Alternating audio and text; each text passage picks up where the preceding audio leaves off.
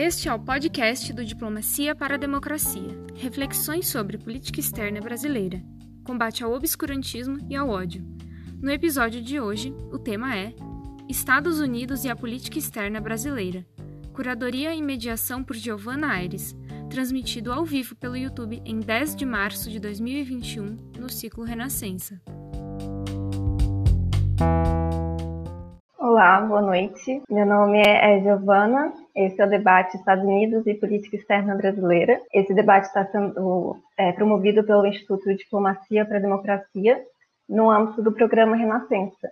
O programa Renascença é, produziu um documento com 10 objetivos e 100 metas específicas para a gente pensar a política externa pós-bolsonarista. É, o objetivo do programa é a gente ter algumas reflexões sobre política externa pensando uma política externa mais justa, mais participativa e mais democrática. Então, o debate de hoje a gente vai tentar fazer isso pensando na política externa do Brasil para os Estados Unidos. É, tem acontecido bastante coisa nos Estados Unidos, então é um tema bastante atual. É, a gente teve a recente eleição do Joe Biden e da Kamala Harris. No meio de tudo isso, a gente ainda teve muitas tensões com Trump, a invasão do Capitólio, é, o Black Lives Matter, que inclusive teve um debate aqui no canal sobre Black Lives Matter e relações com o Brasil. É, e a pandemia, que atingiu muito fortemente os Estados Unidos e ainda atinge. Então, no meio de todo esse caos nos Estados Unidos, a gente vai tentar pensar um pouco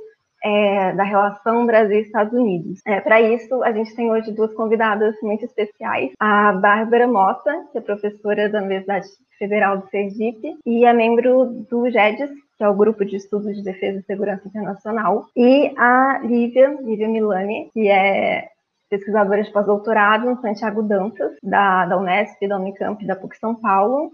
É também é, membro do GEDES e membro do INEU, que é Instituto Nacional de Ciência e Tecnologia para os Estados Unidos. Então, é, já agradeço a participação as duas, que são especialistas no tema. Então, para a gente é uma honra ter vocês hoje. E é, o chat do YouTube vai ficar aberto para perguntas. Então, primeiro a gente vai falar um pouco e mais para o final do debate a gente pode ler algumas perguntas e discutir mais abertamente. Então, primeiro eu vou começar falando com a Bárbara. É, Bárbara, você desenvolveu uma densa pesquisa sobre Estados Unidos no seu mestrado, no seu doutorado, agora também como professora da UF. É, você estudou bastante questão do excepcionalismo, da identidade dos Estados Unidos. Você chegou a morar nos Estados Unidos, né, durante o governo Trump, no seu é, sanduíche. Então, é, pensando nisso tudo que está acontecendo nos Estados Unidos e na sua experiência sobre o tema, como é que você podia começar a analisar esse cenário atual dos Estados Unidos? Bom, primeiro eu queria te agradecer, Giovana, pelo convite. É, enfim, é muito, é, é, muito bom falar de um tema que a gente pesquisa há tanto tempo, como você mesmo colocou. É, Estados Unidos vem sendo minha agenda de pesquisa desde os tempos de graduação, né, principalmente política externa segurança dos Estados Unidos, então é sempre um prazer poder falar daquilo que a gente vem estudando há muito tempo. E antes de falar sobre é, o governo Biden e as relações do governo Biden com o governo Bolsonaro, né, Brasil e Estados Unidos nesse momento atual, eu queria, é, enfim, fazer um, dar um passo atrás, né, uma das questões que você, né, Giovana, tinha colocado para a gente foi sobre a possibilidade da gente falar de política externa dos Estados Unidos para além do executivo. Um caminho possível para a gente falar né, de política externa dos Estados Unidos para além do executivo seria a gente falar sobre diferentes atores, né, como think tanks, universidades, grupos de pressão, ou até mesmo sobre as divisões de competência entre o legislativo, né, no caso o Congresso, e o executivo nas decisões de política externa. Sobre essa relação, enfim, se vocês quiserem, se o público assim quiser, a gente pode conversar um pouco mais nas perguntas. Mas o que eu queria focar aqui um pouco na minha fala é em uma dimensão imaterial que me parece que é também uma dimensão importante, né? E é uma dimensão que perpassa vários atores na condução da política externa, né? Ou seja, o papel das ideias, principalmente nesse momento, que é um momento de guinada, né, de governos populistas de direita. Foi, enfim, a gente teve um governo populista de direita nos Estados Unidos com a figura do Trump. Me parece que a gente vive um momento de um governo populista de direita no Brasil e esse momento também se apresenta em outros países hoje. Então, no primeiro momento, é, se você me permitir, eu queria fazer um sobrevoo bem rápido sobre esse debate para é, enfim, para situar um pouco o que, que a gente pode entender por essa nova direita global, quais são as características dessa nova direita global, como isso repercutiu nas relações de política externa Brasil e Estados Unidos durante o governo Trump com o governo Bolsonaro, para então chegar em como é que isso pode gerar alguma série, enfim, uma série de descompassos ou uma série de é, é, é questionamentos entre esses dois governos em alguns temas específicos de política externa. Então, o que a gente vê hoje, né, em primeiro lugar, o que a gente vê hoje é um crescimento simultâneo desses grupos. Né, no Brasil, nos Estados Unidos, na Hungria, Polônia, enfim, uma série de, de países, e me parece que esse crescimento simultâneo é mais do que mera coincidência. Parece que a gente está falando de uma rede transnacional de indivíduos que se comunica e que articula ações nacionais. E é exatamente isso que dá essa dimensão internacional né, a essa nova direita global, mesmo que esses grupos tenham uma ênfase em componentes nacionalistas, como, por exemplo, America First nos Estados Unidos, como, por exemplo, Brasil acima de tudo, Deus acima de todos no Brasil, Brexit no Reino Unido, enfim, a gente poderia falar de outros exemplos, mas vou me focar em Brasil e Estados Unidos para não sair muito do nosso tema. É, e esse grupo, né, ou essa rede transnacional, me parece que ela se vincula por uma série de características. Né? Uma das primeiras características é justamente é, uma, uma narrativa, né, um, um posicionamento contra a globalização e contra a modernidade liberal, né? Dentro da chave de que a globalização e a modernidade liberal produziram é, uma série de componentes que perpassam a ideia de uma identidade coletiva universalista e cosmopolita, que acaba apagando certos elementos das identidades nacionais. Né? Então, esse, enfim, essa, esse grupo, essa nova direita global, busca mobilizar ou tenta mobilizar uma série de elementos que esses respectivos grupos entendem como elementos específicos de uma cultura tradicional. No caso da cultura tradicional brasileira, né, a ideia da tradição família-propriedade, é, elementos cristãos, conservadores. Quando a gente fala de Estados Unidos e a gente pensa numa cultura tradicionalmente norte-americana, né, dentro dessa chave desses grupos de direita, a gente pensa numa classe média dos subúrbios norte-americanos, também majoritariamente cristã, conservadora, que viveu o American Dream e hoje vê o seu status e as suas posições de privilégio sendo, de certa forma, questionados. E, além disso, é, é um grupo né, que se conecta principalmente a partir de uma ideologia que considera as sociedades divididas em dois grupos homogêneos e antagônicos. Né? Então, a gente pode dizer que é uma ideologia assentada numa espécie de monismo, né? ou seja, que, que coloca essas sociedades como se elas fossem formadas por uma, pela aglomeração de dois grupos, é, é, é de grupos diferentes em uma mesma categoria, gerando uma certa polarização. Toda elite é a mesma, tem os mesmos interesses, os mesmos valores, e todo o povo é o mesmo, tem os mesmos interesses, os mesmos valores. E, além disso, uma ideologia também que se baseia numa certa concepção moralista, né? Não é, é, é, é e, é engraçado que é usual que os líderes que estejam vinculados a esses grupos não sejam indivíduos comuns, né? Como, por exemplo, o Trump. O Trump não é um indivíduo comum. Mas quando a gente fala dessa nova direita global, a gente não está falando sobre é, é, aporte financeiro, mas a gente está falando sobre valores. Então, o Trump é rico, mas ele não é parte dessa elite cosmopolita e, portanto, ele poderia ser um representante dessa elite cosmopolita. Mas o que isso tem a ver com relações internacionais, né? Para a gente começar a fazer a ponte. Isso tem a ver com relações internacionais na medida em que esses governos populistas de direita começam a questionar alguns elementos que até então a gente entendia como elementos é, é, é, consensuais, digamos assim, nas relações internacionais, como, por exemplo, questiona o multilateralismo, questiona a globalização econômica como um processo irreversível, questionam é, valores liberais e de direitos humanos até então vinculados, né? E nesse questionamento existe a construção de um outro, né? É, a construção de é, um inimigo claramente identificado. Nos Estados Unidos, a gente pode falar, por exemplo, dos imigrantes. Né? O Trump, em vários momentos, teve uma série de discursos é, em que rechaçava esse grupo de imigrantes nos Estados Unidos porque entende que esses imigrantes eles colocam é, em perigo a prevalência do idioma, né, do inglês como idioma nacional, colocam em risco uma cultura tradicionalmente americana, norte-americana, é, é, colocam em risco uma série de empregos que antes eram, é, é, é enfim, absorvidos por uma classe média norte-americana. No Brasil, isso também, enfim, a gente também pode identificar esse inimigo claramente é, visível, né, quando a gente fala da mídia, da esquerda e por aí vai. E o que isso tem a ver com a política externa?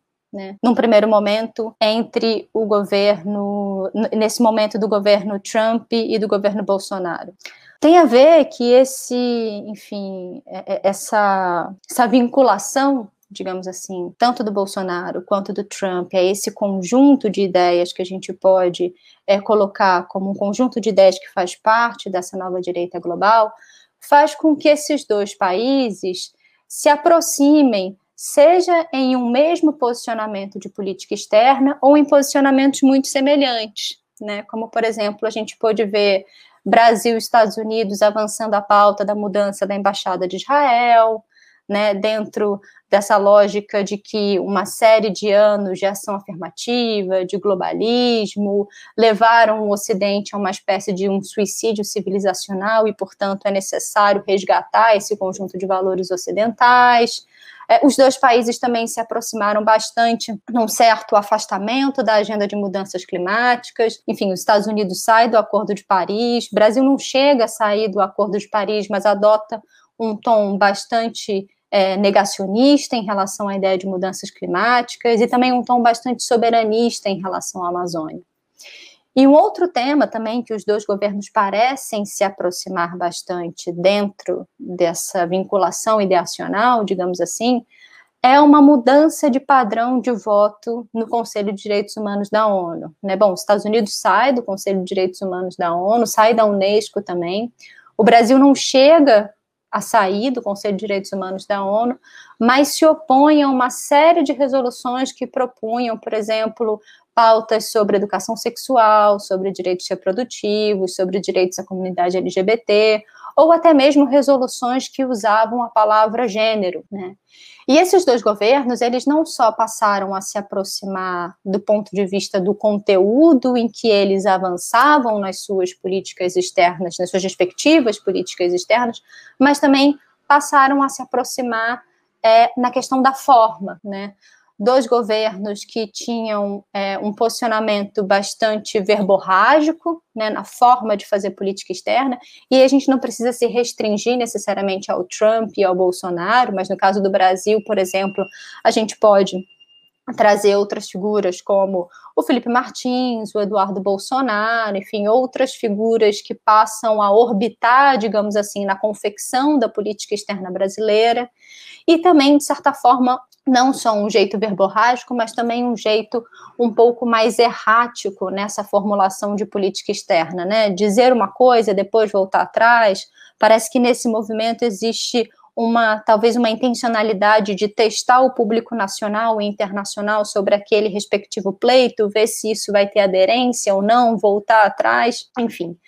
É, eu não sei como é que está o meu tempo, mas é, correndo o risco de, enfim, ultrapassar muito esse primeiro momento da minha fala, eu acho que para eu não me estender muito, eu posso deixar para a segunda parte é, um aprofundamento um pouco maior sobre como isso se reflete é, para as relações contemporâneas do governo Bolsonaro com o governo Biden. É, e aí eu posso aprofundar um pouco melhor como é que essa vinculação ideacional vai gerar uma série de problemas. Obrigada, Bárbara. É, foi uma excelente introdução para a gente ter, né, é, não apenas uma introdução, mas você já colocou alguns elementos muito importantes para o nosso debate. Agora eu vou falar um pouco com a Lívia, depois a gente volta discutindo outras coisas. Lívia, você também tem uma densa pesquisa sobre Estados Unidos, principalmente essa relação é, Estados Unidos com América do Sul, né? Você tem uma, uma tese excelente que você fala um pouco, né, principalmente pensando no governo Lula e Dilma, nessa relação com os Estados Unidos. Você também chegou a morar nos Estados Unidos, fez uma parte do seu doutorado lá, né, o período São Luís. Na sua tese, você chegou a fazer várias entrevistas, entrevistou diplomatas brasileiros, é, funcionários dos Estados Unidos. É, então, né, complementando com o que a Bárbara já falou, como é que você é, pode enxergar esse cenário né, atual, pode puxar um pouco mais no passado, né, pegando também a era Trump, é, lembrando como, a, como bem a Bárbara falou, né, que esse debate nosso ele está localizado no objetivo 7, na meta 62 do programa Renascença, que é uma meta em que a gente pensa a relação com os Estados Unidos, que é um país né, muito importante, não tem como negar, mas pensando é, para além do poder executivo central. Então, claro que a gente vai ter que falar dos presidentes, mas pensando para além disso, como é que você é, enxerga esse cenário atual? Bom, em primeiro lugar, eu gostaria de agradecer muito a Giovana pela oportunidade e ao Instituto é, Democracia, Diplomacia para Democracia. fiquei bastante honrada pelo convite. Agradeço a Giovana também pelas palavras agora de introdução no início. É, e também fico muito feliz de participar junto com a Bárbara, que também é uma, uma amiga querida. Então, para falar um pouco sobre as relações entre o Brasil e os Estados Unidos, e pensando também um pouco para além do executivo, que foi um pouco que foi sugerido, eu, eu pensei em estruturar a minha fala, a minha apresentação, em três pontos principais. É, e o primeiro deles, que é o que eu queria começar a ressaltar aqui para vocês, é um ponto mais estrutural. Então, também seria a ideia de um, um pouco atrás. E, é uma questão que talvez seja um pouco evidente, mas eu acho que é, que é algo que a gente sempre tem que ter em mente quando a gente vai pensar as relações entre o Brasil e os Estados Unidos que é a questão de que essas relações bilaterais elas se inserem em um contexto de assimetria, de assimetria estrutural. Com isso eu quero dizer que as relações Brasil-Estados Unidos elas estão em um contexto norte-sul, em um contexto centro-semi-periferia.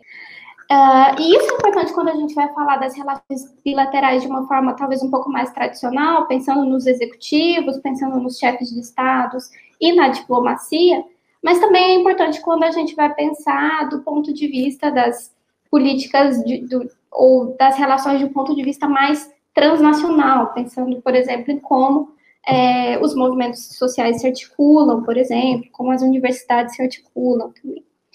Então, eu queria começar ressaltando exatamente isso, que se trata de uma situação na qual, a qual está permeada pela assimetria estrutural, sendo que os Estados Unidos, historicamente, eles se constituíram como a hegemonia do sistema internacional, né?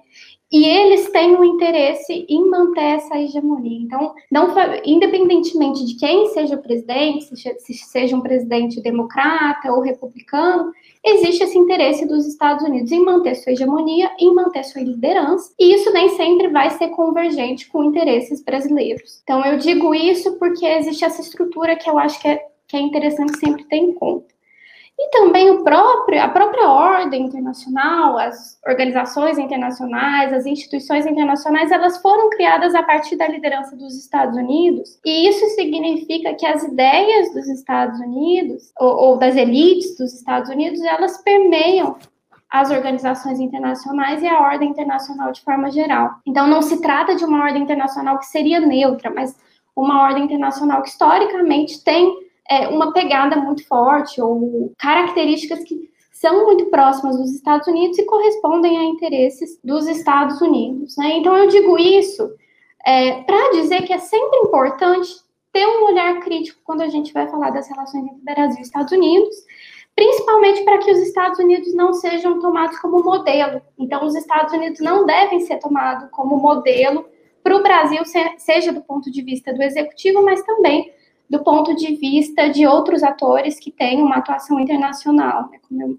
mencionei, talvez movimentos sociais, é, a própria universidade, a academia. Então, acho que é importante ter isso sempre em mente para que a gente não tome os Estados Unidos como modelo. E nesse sentido também eu queria pontuar que se trata de uma relação muito importante para o Brasil. Então, para o Itamaraty, por exemplo, a embaixada em Washington é uma das mais importantes. Uh, e ela deve ser tratada como uma das mais importantes, de fato, é, do ponto de vista comercial, por exemplo, os Estados Unidos são um dos principais parceiros comercial comerciais do Brasil, já não é o principal, mas ainda continua tendo uma relevância muito grande. Uh, também do ponto de vista de outros assuntos, como, por exemplo, a cooperação em segurança militar ou policial, os Estados Unidos também são relevantes. E, e nesse sentido, acho que é importante ter essa ideia, mas os Estados Unidos, eles não podem ser, me parece um erro, tratar os Estados Unidos enquanto o eixo da política externa brasileira ou a parceria do Brasil. É, então, nesse sentido, a política externa brasileira costuma, ou pelo menos costum, costumava, sempre ser bastante pragmática nas relações com os Estados Unidos e ter uma visão mais crítica de defesa da soberania nacional, de defesa da autonomia, que é algo que eu espero que volte e que é algo que me parece que também é relevante para outros atores além do executivo. Então, esse é o primeiro ponto que eu queria, ponto, é, queria apresentar para vocês. Tratam de relações norte-sul e isso não pode ser desconsiderado.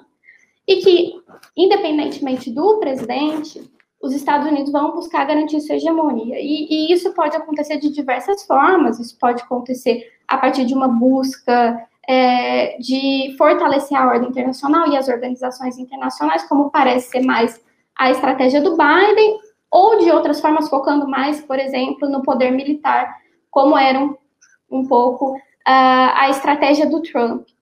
Mas isso sempre está presente, e, e, as ideias dessa, dessa, da ordem internacional, que estão impregnadas na ONU, por exemplo, elas têm muito de uma característica e de uma perspectiva que vem desde os Estados Unidos. Dito isso, o segundo ponto que eu queria colocar para a gente começar a falar um pouco mais sobre como o Brasil atualmente tem visto os Estados Unidos e tem planejado as relações com os Estados Unidos, como, como vocês muito bem sabem, e como a, a Bárbara já analisou de forma é, bastante densa e bastante interessante, existe uma, uma situação de, na qual as relações com os Estados Unidos foram percebidas como as centrais, existia um alinhamento de certa forma, inclusive automático, né, ou algo bastante próximo de um alinhamento automático do Brasil, especialmente com relação ao governo Trump.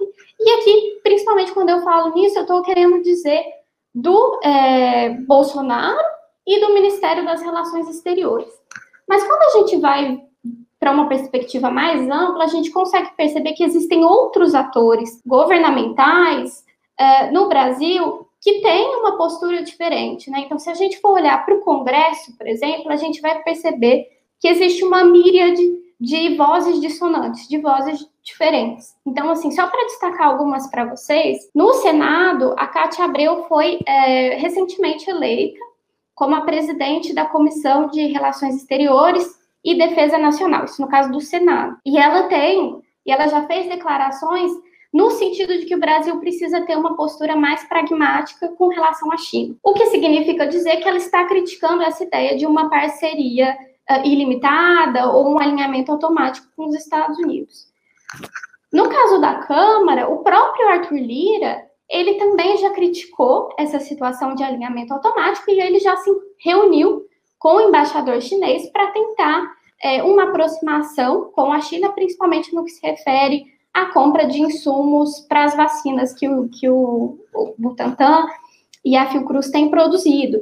Então, mesmo que esses atores eles não consigam interferir ou ter um, um, uma influência tão grande na tomada de decisão, como a gente percebe de uma forma mais tradicional, ou talvez de uma forma um pouco é, mais conservadora, é importante o fato de que existem essas vozes dissonantes.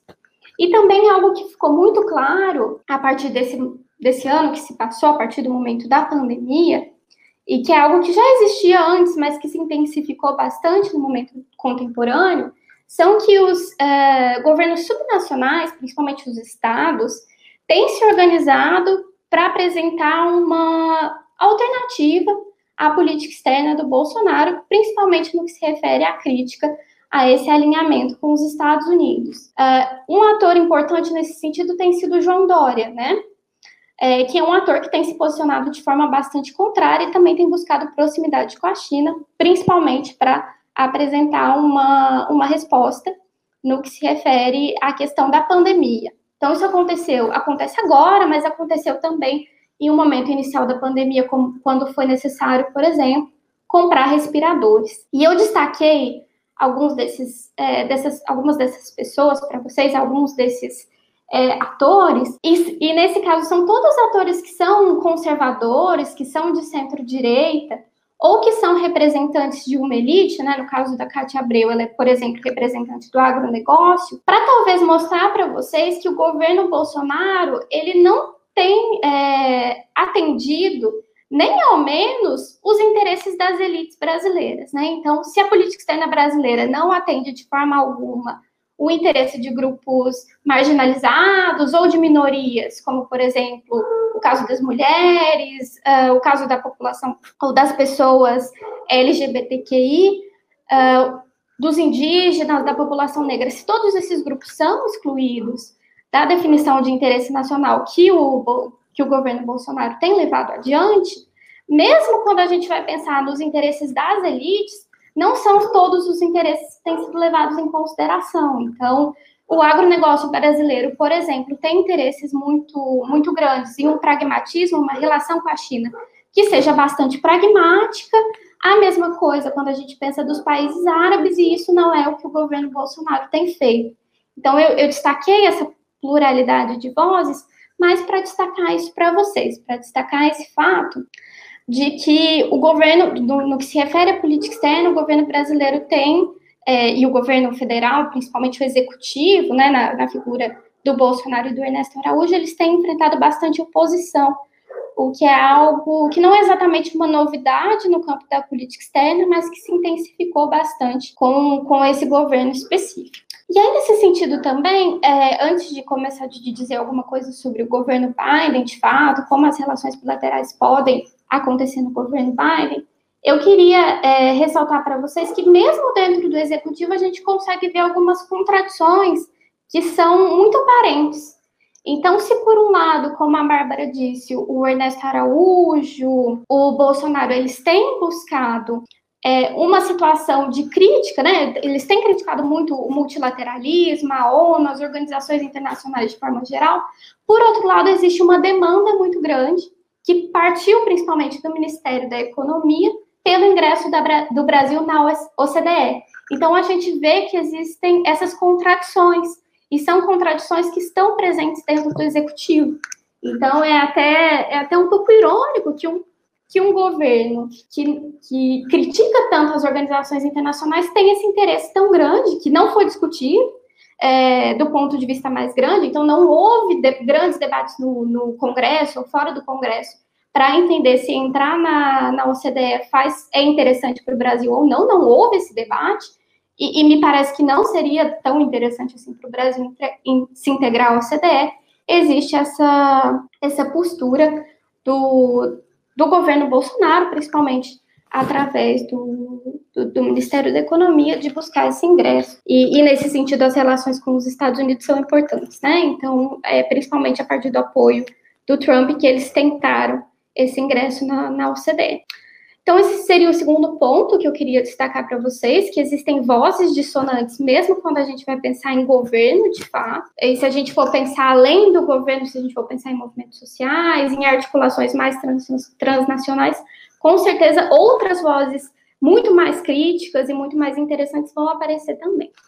E, e, o terceiro ponto que eu queria muito brevemente comentar com vocês, e que eu também espero conseguir desenvolver um pouco mais durante o, o espaço de perguntas, né, o espaço de debate, é, junto com a Bárbara, junto com a Giovana, é o fato de que me parece que agora no governo do governo Biden, né, as relações Bolsonaro-Biden, elas vão passar por um período de, de, mudanças, de mudanças que serão significativas, e eu pretendo falar um pouco sobre essas mudanças posteriormente, mas eu queria destacar para vocês, principalmente porque essas mudanças já têm sido bastante analisadas, que provavelmente existirão algumas é, continuidades.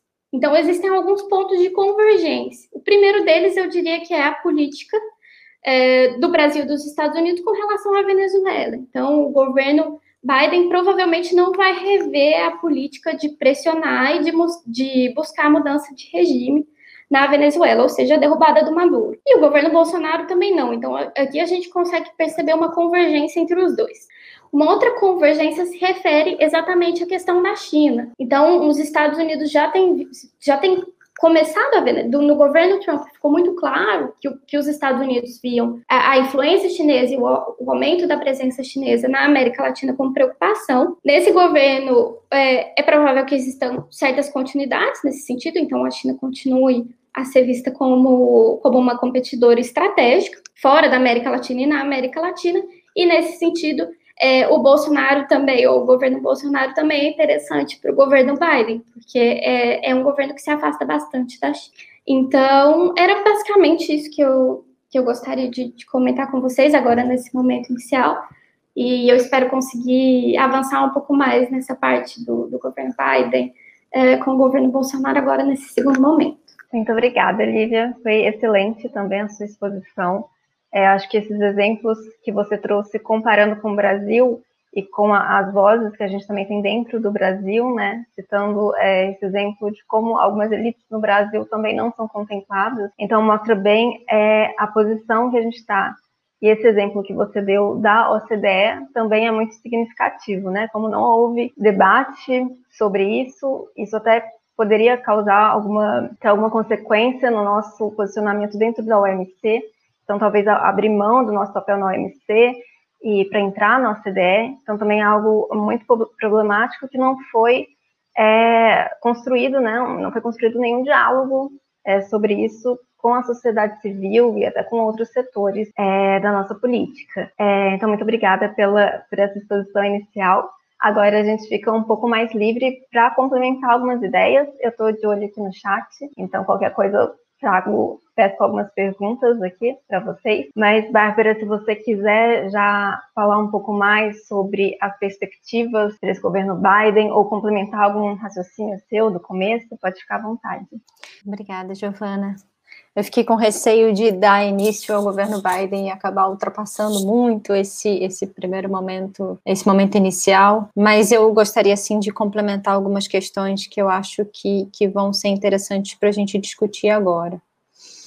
É, já que eu vim é, é, trabalhando um pouco nessa chave de, é, de elementos ideacionais compartilhados entre esses dois governos, né, entre o governo Bolsonaro e entre o governo Trump, como é que fica, né? Quais são as implicações da mudança de governo nos Estados Unidos para a relação com o Brasil a partir do momento em que a gente tem a subida de um governo que parece, é, num primeiro momento, né?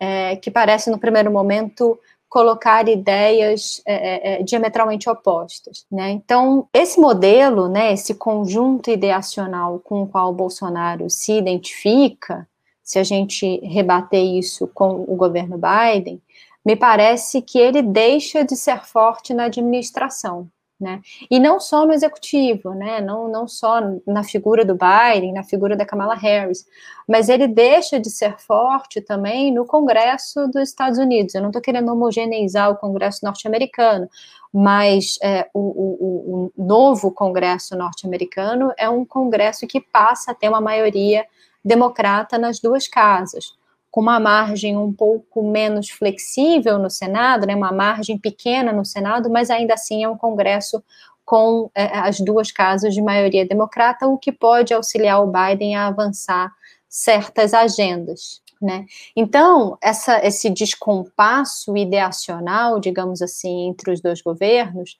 pode gerar alguns ruídos na relação entre os dois países, principalmente do ponto de vista institucional, num primeiro momento. Acho que nesse primeiro momento eu gostaria de focar nessa, é, é, é, nesse componente institucional.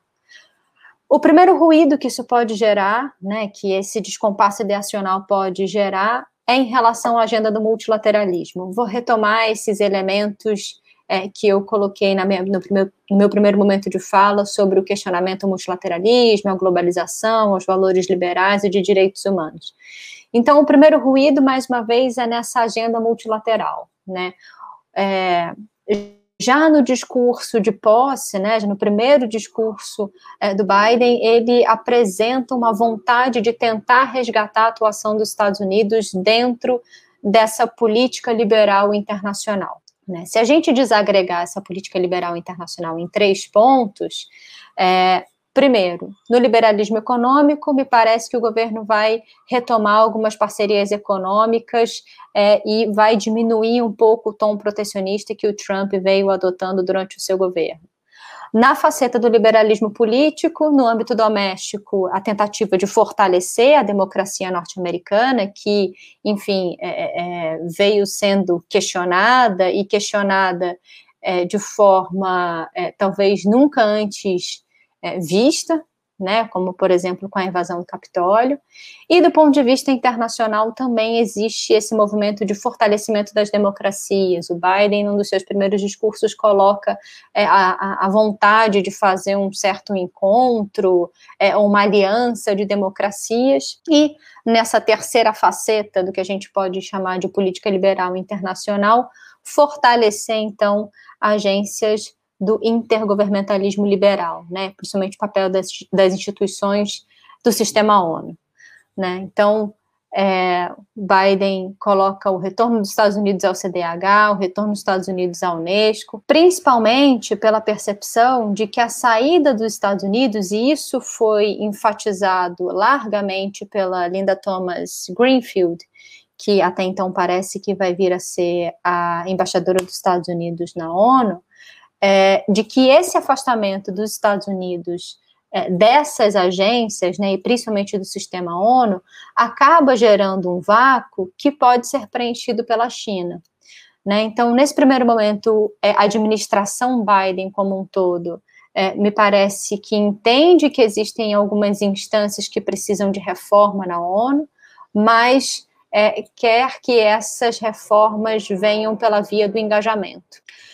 E por que, que isso pode gerar um certo ruído com a relação, enfim, na relação com o Brasil? Porque até então o Brasil vem adotando uma política externa de afastamento em relação a essas instâncias multilaterais.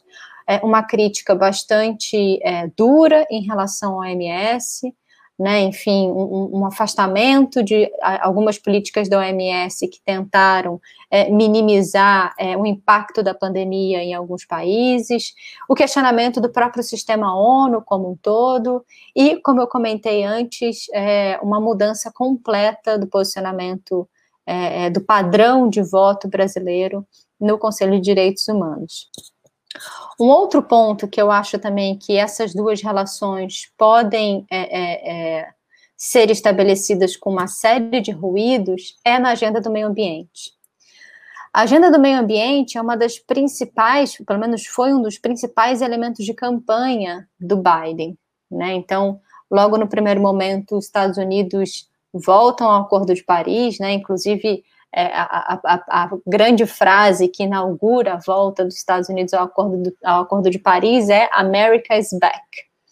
Mas a, ainda assim existem algumas dificuldades de transformar a volta é, a esse acordo em propostas concretas. Né? Então, o governo Biden ainda vai ter alguns desafios aí ao longo do caminho. A ideia de conseguir é, produzir uma proposta que seja ambiciosa, mas ao mesmo tempo que seja crível, né?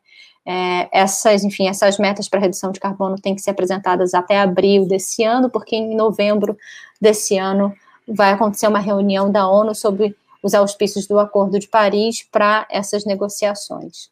E isso pode gerar uma série de problemas em relação ao Brasil, é, porque essa agenda mais progressista do governo Biden, né, inclusive o governo, o governo Biden é, cria um termo, é, enfim, que ele pretende fazer uma espécie de green revolution, né, então essa agenda mais progressista acaba entrando frontalmente em choque com a política do governo Bolsonaro, né? Fiz alguns comentários no meu primeiro momento, né, nesse, nessa, nessa minha fala inicial, mas teve uma situação, enfim, recente, em que o governo Biden é, apresenta uma tentativa de fazer um plano com outros países de uma arrecadação de 20 bilhões para tentar parar as queimadas na Amazônia.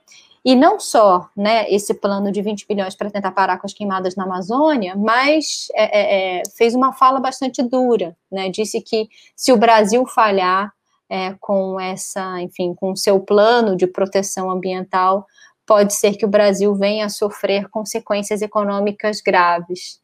Né? Então, na relação entre esses dois países, e aí, de novo, para sair do executivo, o governo norte-americano vai ficar só no naming and shaming, né? vai ficar só nessa política de apontar dedos e tentar gerar constrangimento, ou vai, é, enfim, tentar lutar contra esse negacionismo a partir da tentativa de estabelecer links com a sociedade civil brasileira, com grupos ativistas no Brasil, com a própria Credem, como a Lívia mesmo comentou, é, com, enfim, instâncias da academia, né, enfim, universidades e por aí vai. Se isso vai ser um caminho a ser seguido ou não.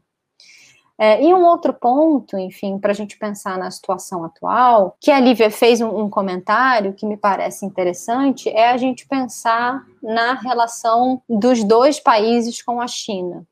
Né? Talvez é, é, é exista uma diferença na forma, né? talvez o governo Biden é, adote uma forma diferente, né, uma forma no sentido discursivo, né, diferente de lidar com a China, talvez seja um governo um pouco menos verborrágico, mas eu não sei até que ponto é, as diretrizes mais abrangentes de política externa em relação à China vão ser modificadas.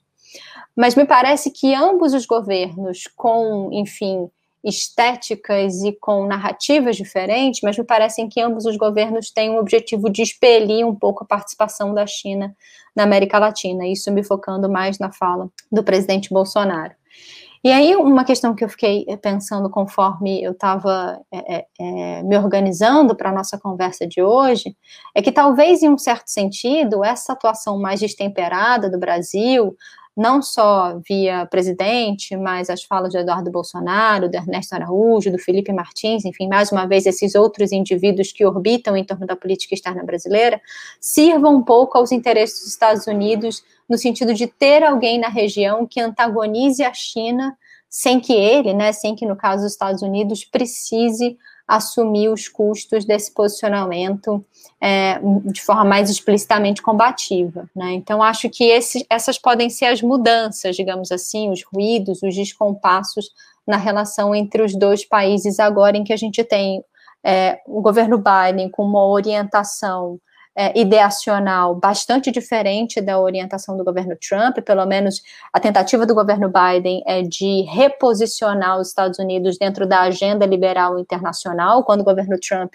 era taxado em várias instâncias de adotar políticas iliberais, né, e como fica, como, enfim, como fica essa relação com o Brasil, em que a gente tem um presidente que parece que se mantém mais ou menos no mesmo tom, na mesma toada de manutenção e de reforço dessas ideias liberais. É, obrigada, Bárbara. Só antes de passar para a Lívia, estou pegando alguns comentários aqui no chat. Tem um comentário do Antônio, né, falando que o Brasil trocou é, algo que nos interessava, que era o tratamento diferenciado na OMC, que geralmente é dado para países em desenvolvimento, né, por uma promessa de acesso à OCDE, que ficou só na promessa, né? Algo que aparentemente não nos interessa, ao invés de ganha-ganha, houve um perde-perde. E tem mais é, um comentário da, da Jéssica e da Ana ressaltando o fato de ter três mulheres no debate. Então, é, sobre a, a fala da Bárbara, né, foi muito interessante destacar essa questão ambiental. Tem até movimentos né, dentro dos Estados Unidos, por exemplo, o Sunrise Movement, que fala desse Green New Deal, é, e outros movimentos mais progressistas dentro dos Estados Unidos, né, muito influenciados também pela sociedade civil, o próprio Black Lives Matter na questão é, racial, que a gente já tratou aqui no Instituto. É, Lívia, se você quiser complementar mais alguma coisa. Bom, é, obrigada, Gi. Eu, eu gostaria de complementar, sim. É, eu achei bastante interessante o que a Bárbara falou. Na minha fase inicial, eu destaquei algumas possíveis continuidades, mas é, é bastante claro, bastante nítido que existirão muitas tensões, que existirão muitos ruídos. É, eu concordo e, e, eu achei bastante interessante os pontos que a Bárbara já levantou, são alguns pontos que eu já tinha que eu tinha notado também, então eu não vou retomar muito o que ela já disse, né? Mas ela pontuou muito bem a questão da discrepância no que se refere ao multilateralismo. Então, É, o governo Biden ele vem com isso muito de, de forma muito clara de, de, forma bastante intensa, a ideia de retomar o multilateralismo. Isso é algo que não está presente no, no governo Bolsonaro, tirando algumas exceções, né, como o caso da OCDE, que é exatamente a grande contradição. Uh, e na questão do meio ambiente, então na questão do meio ambiente isso já, já começou a acontecer, né? Então a gente teve durante a campanha eleitoral o, essa questão sendo citada em um debate, em um debate entre o Trump uh, e o Biden, né? Exatamente quando o Biden falou que a questão do, do, dos incêndios e da devastação, devastação da Amazônia era uma questão de preocupação internacional. No que se refere a esse aspecto, então, me parece muito claro que existirão ruídos, mas eu acho que é uma grande oportunidade é, para aquelas organizações da sociedade civil no Brasil que têm uma, uma agenda ambientalista. A Gi comentou um pouco sobre o Sunrise Movement, que é um, um movimento que também tem alguma representação dentro do Partido Democrata, e que fizeram uma proposta bastante interessante de algo que eles chamam é, o Green New Deal, que seria a ideia de, de, certa forma, juntar as agendas do desenvolvimento sustentável com a ideia de redução das desigualdades, por exemplo, e da volta de um estado de bem-estar social. Essa me parece ser uma ideia muito interessante que, que as é, organizações que têm essa preocupação né, ambientalista, ou mesmo as organizações indígenas do Brasil, é, poderiam ganhar bastante com a articulação com os Estados Unidos, tanto incorporando, incorporando talvez certas partes da agenda, mas também no sentido de talvez entender os limites desse Green New Deal e, e entender o que mais poderia ser feito para que de fato os dois países pudessem avançar numa agenda ambiental de proteção e que fizesse que fizesse de fato sentido, né? Então, acho que é, é um momento interessante para que no Brasil as organizações ambientalistas possam se articular internacionalmente para se contrapor uma agenda bastante negacionista, que é o do governo Bolsonaro. E um outro ponto que eu queria destacar, que que é uma adição ao levantamento que a Bárbara já fez, é a questão da democracia e dos direitos humanos também, que é algo que ela já comentou bastante quando ela falou do multilateralismo, mas acho que é um ponto a ser comentado e a ser também destacado. Então, tanto na campanha quanto depois de depois da posse, Biden tem, tem falado bastante sobre a necessidade de fortalecer as instituições democráticas internamente, mas também é, sobre a necessidade de reforçar a agenda de promoção da democracia no âmbito internacional. Então, o, o que eu tenho lido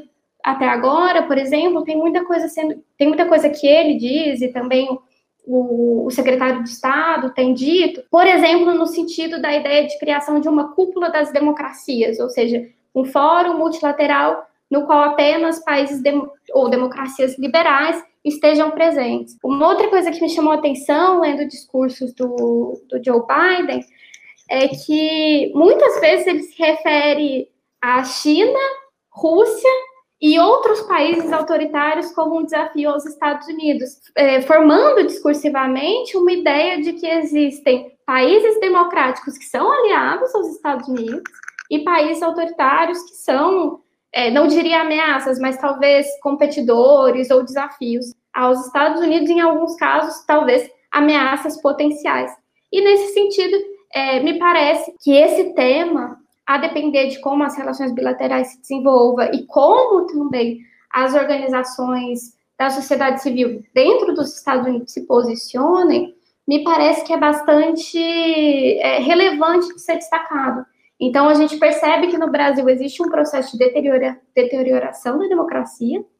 Isso nunca foi comentado pelo governo dos Estados Unidos, mas talvez por conta do contexto isso entre na agenda. Mas isso, isso é um pouco mais especulação, né? Na questão do multilateralismo e na questão do, do meio ambiente, é claro, é certo que esses ruídos eles já estão presentes, eles já estão colocados de forma muito mais clara.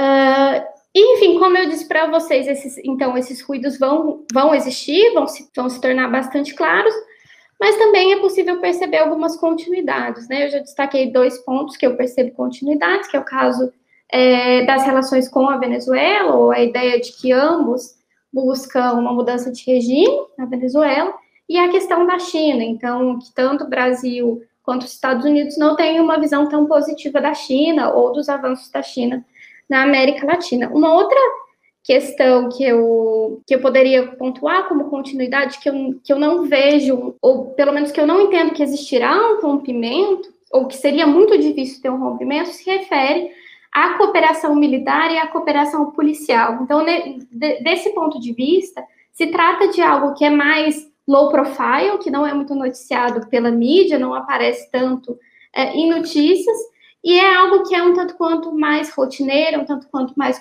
corriqueiro, e que me parece que não seria politizado em um governo Biden. Por isso que eu quero dizer que, por exemplo, diversos militares do Brasil fazem cursos nos Estados Unidos. Eu tendo a ver que isso vai continuar a acontecer. Uh, o governo Bolsonaro também, por exemplo, nomeou um militar brasileiro para trabalhar junto ao Comando Sul, que é o Comando Militar dos Estados Unidos dedicado à região ao sul do México, ao sul da fronteira mexicana. Então, nesse aspecto também eu não consigo ver, ou pelo menos não me parece que existirão muitas alternativas ou, ou muitas mudanças. É, e, e, eu digo isso principalmente porque isso não parece ser contraditório aos interesses dos Estados Unidos, mesmo a partir de uma administração é, mais progressista, como a do Biden parece ser. Então, acho que seria isso que eu teria a adicionar a esse, a esse ponto específico. Obrigada, Lívia. Antes da, da Bárbara continuar também, eu queria acrescentar a pergunta da Letícia Madeira. Bárbara, se quiser já emendar com a pergunta, Lívia, se quiser comentar depois também, ela gostaria que as convidadas comentassem um pouco mais sobre a questão é, da pandemia especificamente, quais ruídos, consequências o posicionamento do Brasil perante esse cenário pode ter gerado nas relações Brasil e Estados Unidos. E aí essa pergunta da Letícia me fez lembrar uma matéria que eu acho que é do Clarim, não tenho certeza, que colocou é, a manchete né, falando que o posicionamento do Brasil na pandemia é uma ameaça para o mundo todo, né? Principalmente pensando nos países vizinhos ao Brasil, mas o posicionamento do Brasil na pandemia é uma ameaça para o mundo todo, porque a gente está contribuindo para espalhar o vírus, né? Então, Bárbara, se você quiser comentar essa pergunta e fazer outros comentários também. Obrigada, Gi. É, queria comentar essa pergunta, mas antes de comentar essa pergunta, eu queria retomar ao comentário do Antônio Cotas, né, que ele falou sobre é, como esse acesso ao OCDE acaba prejudicando a gente né, no status de nação, é, enfim, em alguns, é, em alguns é, é, favorecimento, digamos assim, que a gente tem é, dentro da OMC. O que eu acho para, enfim, para trazer esse debate para aquilo que, que, que, sempre me chama atenção, né, que são é, esses componentes ideacionais e como eles são construídos discursivamente e, e se tenta construir uma narrativa que seja minimamente palatável. É, o que eu acho curioso é, nesse debate da entrada do Brasil na OCDE é que no eu acho que foi no primeiro discurso do Ernesto, logo assim que assume é, como ministro das Relações Exteriores para a primeira turma de ingressantes no Instituto Rio Branco, em que ele se sente na necessidade de desvincular a ideia de globalismo, a ideia de globalização, me parece que para tentar passar uma pretensa imagem de coerência né, no discurso dele, e também, de certa forma, para não antagonizar um outro setor do governo, que é um setor bastante importante, que é, enfim, o setor da economia. Né? Então, ele tenta fazer essa desvinculação é, no sentido de que o globalismo seria esse conjunto de valores que acaba produzindo uma certa homogeneização das sociedades e apaga esses valores mais tradicionais, enquanto que a globalização não. A globalização seria um movimento econômico benéfico, né? esse processo de liberalização econômica. Enfim, eu não estou querendo com isso justificar esse discurso, muito pelo contrário, eu acho que ainda assim essa tentativa dele dele ela é insuficiente. Mas me parece que justamente para que não para minimizar esse possível é, desconforto entre ministérios, ele tenta fazer essa desvinculação mais uma vez para é, é, parecer que o Brasil tem uma política externa minimamente coerente. Mas passando então para a pergunta da Letícia sobre é, as consequências do posicionamento do Brasil perante esse cenário, o que, que isso pode gerar, né, em termos de consequências para a relação Brasil-Estados Unidos. Em um primeiro momento, me parece que a consequência foi foi pequena, né, justamente porque existia uma aproximação de práticas, né, ambos governos é, atuavam nesse sentido de negar a utilização de máscaras nos espaços públicos, inclusive o Trump é, é, é, ele defendia isso fortemente, o Biden ele volta volta atrás, né, enfim, ele é, passa a requerer a utilização de máscara nos espaços públicos. É, os dois governos fazem uma ode a hidroxicloroquina como se fosse o remédio salvador da pátria. Então, num primeiro momento, eu acho que por essa aproximação de práticas, é, é, é, isso acaba minimizando possíveis ruídos nas relações entre os dois países. Atualmente, né, me parece, e eu acho que a Giovana colocou muito bem com essa matéria que ela trouxe para a gente, me parece que existe o início da construção de um alerta sobre a situação do Brasil. Essa, enfim, essa construção de alerta é, não só está vinculada aos Estados Unidos, está vinculada a uma série de outros países, mas na relação entre eles, eu acho que isso pode impactar de forma mais simples na movimentação de indivíduos, né? Isso já vem impactando, isso pode fazer com que essa restrição da entrada de brasileiros nos Estados Unidos permaneça por muito tempo, é, e até mesmo, enfim, pensando aqui, vou utilizar uma palavra que a Lívia colocou, pensando talvez de uma forma um pouco mais especulativa, acho que isso pode vir a gerar é, problemas até mesmo na comercialização de mercadorias, né? Enfim, mercadorias em que possam é, é, ter algum risco de contaminação, alguma coisa nesse sentido, como a carne brasileira, que é um, um, um grande item de exportação. Acho que esse pode ser um, uma consequência possível. É, não sei, não sei se, se Lívia gostaria de retomar essa pergunta ou se a gente passa para outros. Eu tenho alguns outros pontos também, mas enfim, acho que se a Lívia uhum. quiser responder para a gente não fugir muito.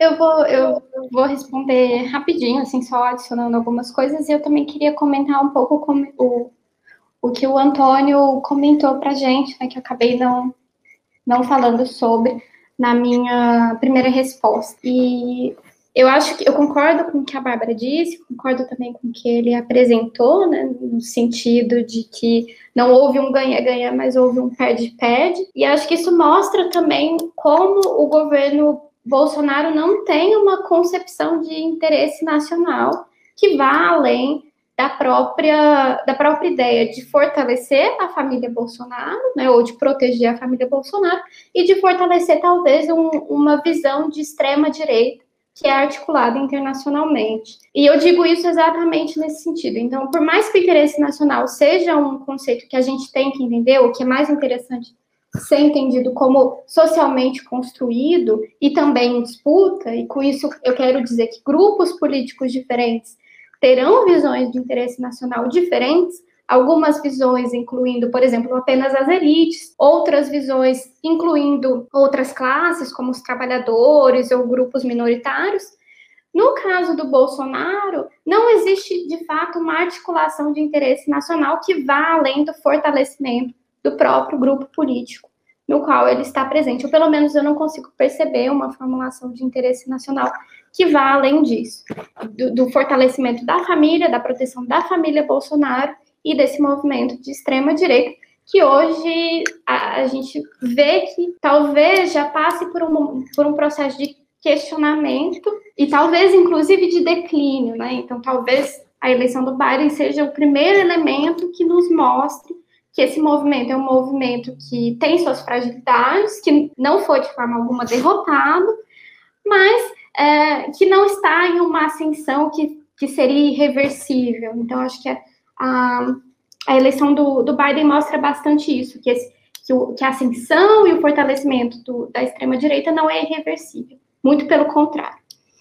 Uh, e aí, entrando na, na pergunta da Letícia, que ela per pergunta sobre a questão da pandemia, a Bárbara já disse muito bem como existe agora uma discrepância nas estratégias, não sei nem se dá para falar de estratégia, mas uma, uma discrepância nas formas de, de lidar com a pandemia do Bolsonaro é, com relação ao Biden, A única coisa que eu gostaria de, de, acrescentar é que, mesmo quando existia esse alinhamento muito forte entre o Brasil e os Estados Unidos, já houve um movimento de fechamento das fronteiras por parte do Brasil. Então, já existiam certos ruídos pelo fato do Brasil não ter combatido, ou não ter tido uma estratégia clara de combate uh, à Covid-19. Uh, ah, então, eu acho que, que, é, que é basicamente isso. E isso também mostra né, a questão da pandemia e o fato de que hoje o Brasil é o principal país que nega a seriedade da, da, da pandemia, digo, o executivo federal, o governo, e principalmente a figura do presidente Bolsonaro, é o principal ou o mais relevante governo que vai negar a importância da pandemia, isso mostra o quão, o quão o Brasil está isolado internacionalmente no momento atual. Então, se antes desse momento o Brasil já estava isolado, existia um outro ator internacional muito importante que também negava a pandemia. E agora o que a gente vê é um, um, um cenário de isolamento quase que total do Brasil. Nem uh, Israel vai se aliar ou vai ser próximo do Brasil nesse sentido, né? Então a gente viu recentemente a, a visita que o Ernesto Araújo e outras pessoas fizeram a Israel e que lá eles foram obrigados a usar máscara, por exemplo. Então, o que eu vejo de mudança é exatamente isso. Não sei se, se necessariamente nas relações bilaterais, é, governo a governo, isso vai ter um impacto tão forte, mas o que o, o, a ascensão do governo Biden mostra é que o Brasil hoje está totalmente isolado nessa posição de negacionismo. Então, era isso que eu queria comentar. Obrigada, Lídia. É, você falou de extrema-direita, né? O Antônio também fez um comentário aqui falando sobre é, quem já foi capturado pela extrema-direita, e aí eu lembrei também do que em fins de fevereiro, né, teve o Conservative Political Action Conference, que é uma conferência é, reunindo os conservadores, né, principalmente ali dos Estados Unidos. Então, ao mesmo tempo que a gente pensa em uma é, alguns movimentos progressistas nos Estados Unidos, a gente também começa a pensar, né, como é que esses conservadores vão se comportar agora ou se reorganizar. Então, é mais uma questão é, problemática para a gente pensar. É, Bárbara, se você quiser comentar mais alguma coisa. Eu queria sim, Giovana, queria aproveitar o gancho que o Antônio me deu nos comentários e que você também agora é, me proporcionou na sua fala. É, enfim, o comentário do, do, do, Antônio foi que, enfim, ele coloca que é, quem já foi capturado pela gente de extrema-direita acaba ficando vulnerável né, a qualquer meia-verdade. E aí me parece que existe um círculo vicioso de reforço, né, principalmente pela relação, círculo vicioso de reforço, não só nos grupos dentro dos Estados Unidos, como nos grupos dentro do Brasil, mas também na relação entre esses grupos, né? Como é que esses movimentos é, é, é, se conectam, como é que eles se comunicam e como é que isso gera certos impactos na política externa. Me parece que, a princípio, essas relações, quando a gente fala, por exemplo, do Proud Boys, do QAnon e de outros grupos de direita no Brasil, me parece que essas relações se dão de forma um pouco mais frouxa. Né? Existe uma série de discursos que são veiculados por esses grupos de extrema-direita nos Estados Unidos, que passam a ser consumidos por grupos de direita no Brasil, especialmente é, pelo pelo uso né, das redes sociais, parece que eh, nessa situação de pandemia, cada vez mais a gente está grudado no computador e, e, e enfim, para quem já já está é, mais propenso a esse debate, acaba consumindo ainda mais esse conjunto de informações, e me parece que isso impacta na construção de uma série de narrativas para exercer pressão nos governos para pautas específicas, né?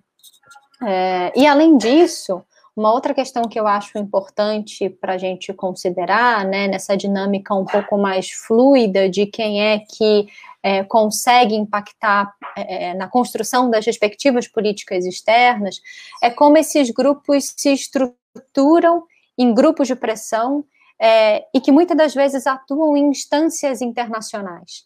Quando a gente estuda política externa é, e estuda atores transnacionais e como eles impactam na política externa, muitas muita das vezes a gente salienta o papel de ONGs e organizações da sociedade civil de cunho mais progressista, né?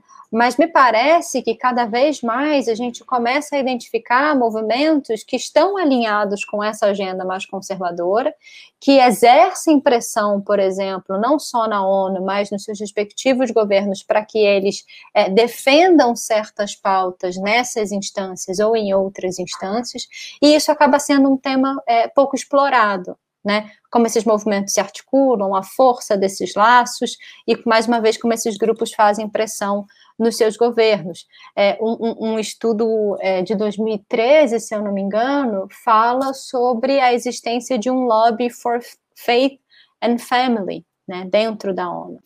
É, e além disso, né, para a gente mais uma vez começar a, a capilarizar esses debates, é, eu acho que essa relação é, ela também é construída é, via é, ao surgimento de instituições de formação e educação e o intercâmbio entre elas.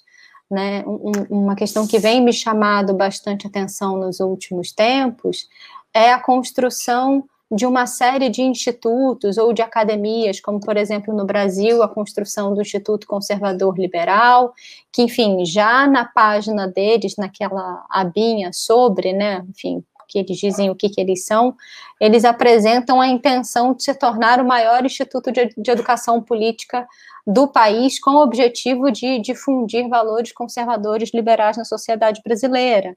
É, além disso, a construção da Academia do Ocidente Judaico-Cristão pelo Steve Bannon, né, uma série de iniciativas que, enfim, Parece no primeiro momento que a gente está fugindo do tema da política externa, mas eu acho que não necessariamente, porque essas instituições, né, enfim, elas têm o objetivo de formar quadros políticos, educacionais, quadros que talvez num longo prazo, talvez esse não seja algo imediato, mas quadros que num longo prazo, mais uma vez, venham a formar indivíduos que tenham força e que assumam papéis de expressividade, como, por exemplo, papéis de expressividade na política externa. E ainda que essas instituições, talvez a gente é, é, é, consiga, espero que não, mas a gente consiga identificar o impacto dela, delas no longo prazo, é, e, e, que, de certa forma, essas instituições ainda sejam recentes, me parece que já existem indivíduos, como o próprio Olavo de Carvalho, que, claro, é uma instância muito menos institucionalizada do que esses centros de produção de conhecimento, mas que servem hoje como um eixo de transposição. Né, o Olavo de Carvalho oferece uma série de cursos online e teve, por exemplo, como seus alunos, uma série de membros do governo é, no governo brasileiro hoje, né? O Felipe Martins, se não me engano, é, o antigo ministro da Educação Ventralbe também foi aluno do Olavo de Carvalho. Então, enfim, são indivíduos, o, o Ventralbe no Ministério da Educação, mas outros indivíduos estão aí em posições de se não de decisão, mas pelo menos de influência para certas decisões de política externa. Né? Então, como essa, esse debate sobre uma difusão de valores conservadores acaba sendo capilarizado em outras, é, em outras instituições e como isso pode, seja recentemente ou num futuro próximo, impactar futuras decisões de política externa nos dois países. É muito bom, Bárbara. É, já aproveito para colocar aqui, tem mais uma pergunta do Rafael Bahia, né? A Bárbara chegou a tocar no, no assunto, Lívia, se você quiser é, explorar também, né? Ele fala a presença do filho do presidente em questões de política externa, sendo que o próprio é, demonstrou apoio a, a, Trump nas eleições e que agora vem sendo é, associado ao que e a invasão do Capitólio, pode estremecer ainda mais as relações com Biden e colocando o Brasil num cenário ainda mais isolacionista. Então, Lívia, se você quiser comentar um pouco mais sobre isso. E já encaminhando para alguma conclusão, alguma questão final aí nessa parte né, final do nosso debate. Obrigada, Gi. Respondendo, então, ao Rafael, né, me parece que, que a sua intuição, a forma como você pontuou, faz bastante sentido. A Bárbara já comentou bastante sobre essa articulação entre os movimentos de extrema direita, não vou me estender muito mais com relação a isso, acho que já foi muito bem é, explorado e muito bem analisado por ela. Eu queria comentar apenas que o, o governo Biden, né, e o, enfim, já enquanto candidato e depois de presidente eleito, ele tem buscado se diferenciar muito do governo anterior. Então, ele construiu uma narrativa de apresentar é, o seu programa e a sua proposta de política como oposta àquela do, do governo Trump. E isso fica muito claro, por exemplo, quando a gente percebe a quantidade de ordens executivas que foram assinadas nos, nos primeiros dias e que revertem políticas que eram políticas é, muito marcadas da, administra da administração Trump. Então, a Bárbara já comentou, por exemplo, sobre a questão do Acordo de Paris, né? Então, os Estados Unidos voltam ao Acordo de Paris, os Estados Unidos também voltam à Organização Mundial da Saúde. Então, existe essa, essa perspectiva e essa tentativa de se estabelecer como uma contraposição muito forte ao governo Trump e também a extrema-direita de forma geral. Então, você comentou sobre a invasão do Capitólio. Existe, inclusive, uma visão de que isso talvez tenha sido um movimento de terrorismo interno nos Estados Unidos. Né? Então, existe uma visão muito negativa da extrema-direita por parte é, do governo Biden. E isso é importante internamente, mas isso também pode se refletir externamente. E quando a gente pensa no Bolsonaro, é, ele é um dos principais, se não o principal, articulador e a principal figura da extrema-direita global no momento contemporâneo, principalmente se a gente pensar que Trump já não está mais no poder, né? Então, ele é a principal figura que ainda mantém uma presidência, principalmente no sul global.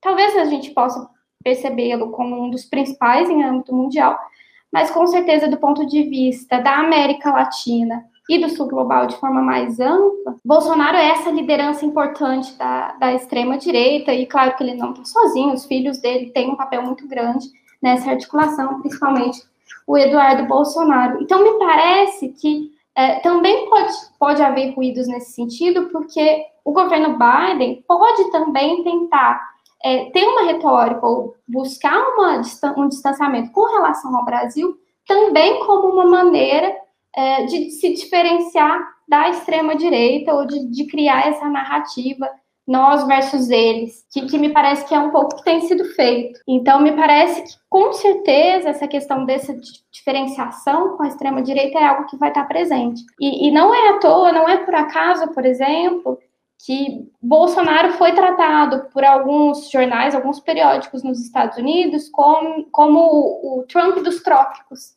Então, existe essa percepção muito clara nos Estados Unidos de que Bolsonaro é muito próximo ou é muito semelhante a Trump. E me parece que sim, isso pode ser um elemento a mais para que existam divergências e tensões nas relações com os Estados Unidos. E como uma, para finalizar, então, uma fala de, de encerramento, eu queria falar da importância também dos movimentos progressistas, de esquerda, centro-esquerda, se articularem internacionalmente. Então, é, é importante que isso cresça, a articulação entre as esquerdas e também entre os movimentos progressistas de forma geral, é, no âmbito internacional, de forma mais ampla, mas também no que se refere a Brasil e Estados Unidos. Né? Então, acho que é importante que as organizações da sociedade civil mais progressistas procurem também um diálogo com os Estados Unidos. Como eu disse para vocês no início, é importante que haja uma criticidade, é importante que a, as organizações dos Estados Unidos não sejam tomadas como modelo ou aquilo que eles produzem, as ideias que eles pautam. É importante que isso tudo seja visto de forma bastante crítica, mas acho que é interessante que haja essa articulação.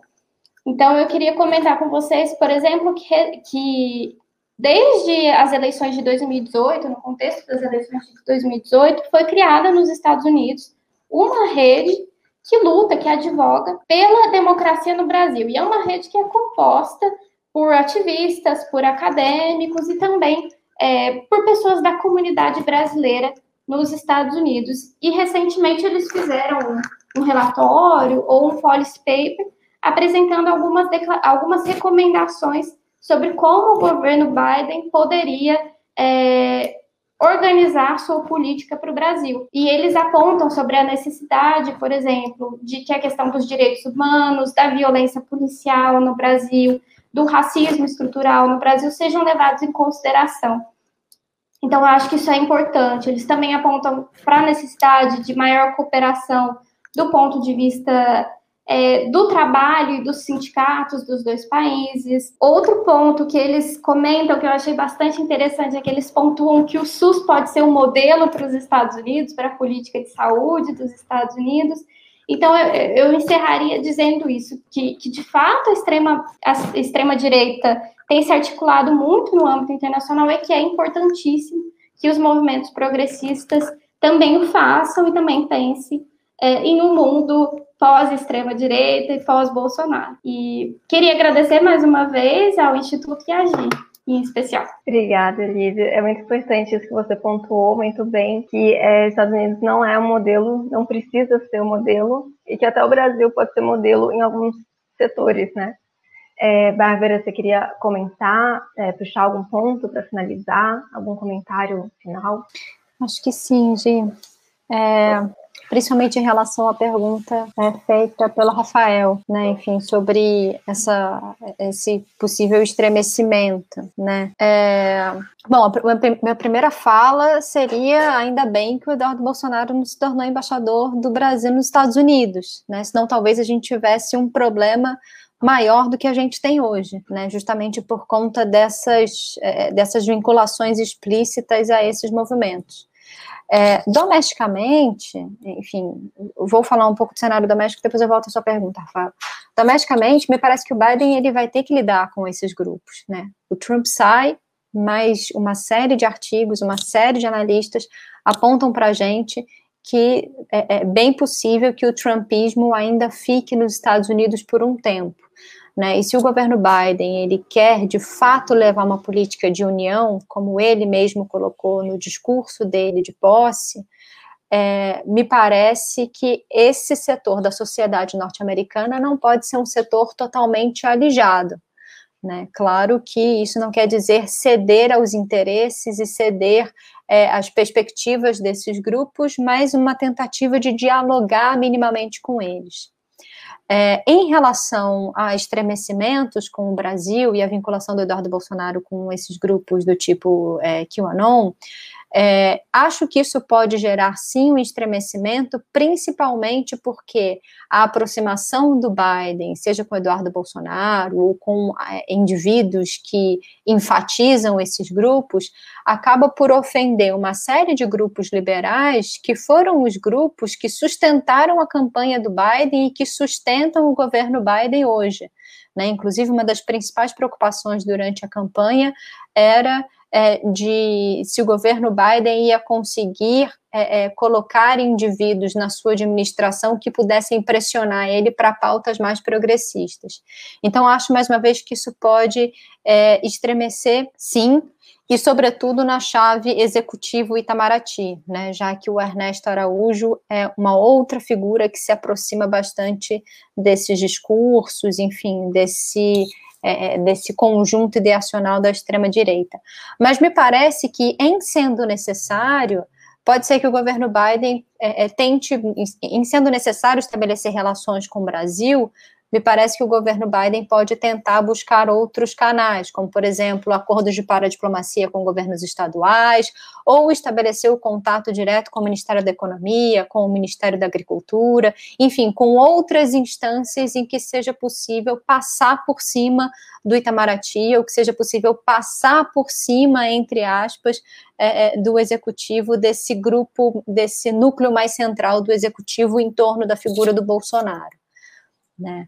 É, acho que é isso, enfim, eu não sei se eu tenho é, mais grandes falas, é, mas se, se, eu tivesse que fazer uma fala aqui para fechar a minha exposição, é, acho que independente se a gente está falando de governo Biden ou de, enfim, qualquer outro governo democrata nos Estados Unidos, talvez a gente precise continuar atento a esse conjunto de ideias conservadoras que ok, nesse primeiro momento parece ter sido minimizado nos Estados Unidos do ponto de vista é, é, é, das eleições, mas eu acho que é um conjunto de ideias que continua pairando por aí e que continua ganhando reforço em uma série de setores, seja no Brasil, seja nos Estados Unidos, e como esses setores podem se vincular e estabelecer e se estabelecer enquanto é, grupos de pressão é, em algumas pautas é, internacionais. E queria mais uma vez agradecer a Giovana, enfim, pelo convite, e queria também agradecer ao Instituto Diplomacia e Democracia. Enfim, estou sempre à disposição para conversas sobre Estados Unidos. É, muito obrigada, Lívia e Bárbara. O tema é muito interessante, rende muito, muitas reflexões, e eu acho que ao longo do, do tempo a gente vai desenvolvendo cada vez mais reflexões críticas. Então, agradeço muito a contribuição de vocês, agradeço a oportunidade à equipe da do Instituto, principalmente o Antônio, a Letícia e o Ravi, e agradeço a oportunidade da gente conseguir fazer um debate com mulheres jovens e muito competentes na semana do Dia Internacional da Mulher. Então, acho que foi um excelente, uma excelente forma da gente comemorar e honrar esse dia. É, também aproveito para falar que esse vídeo vai ficar gravado aqui no YouTube, quem quiser assistir depois pode assistir, tem vários outros vídeos muito interessantes aqui e vão ter outros vídeos aí nos próximos meses. Então, agradeço muito quem acompanhou até aqui, os comentários. É, muito obrigada e boa noite para todo mundo.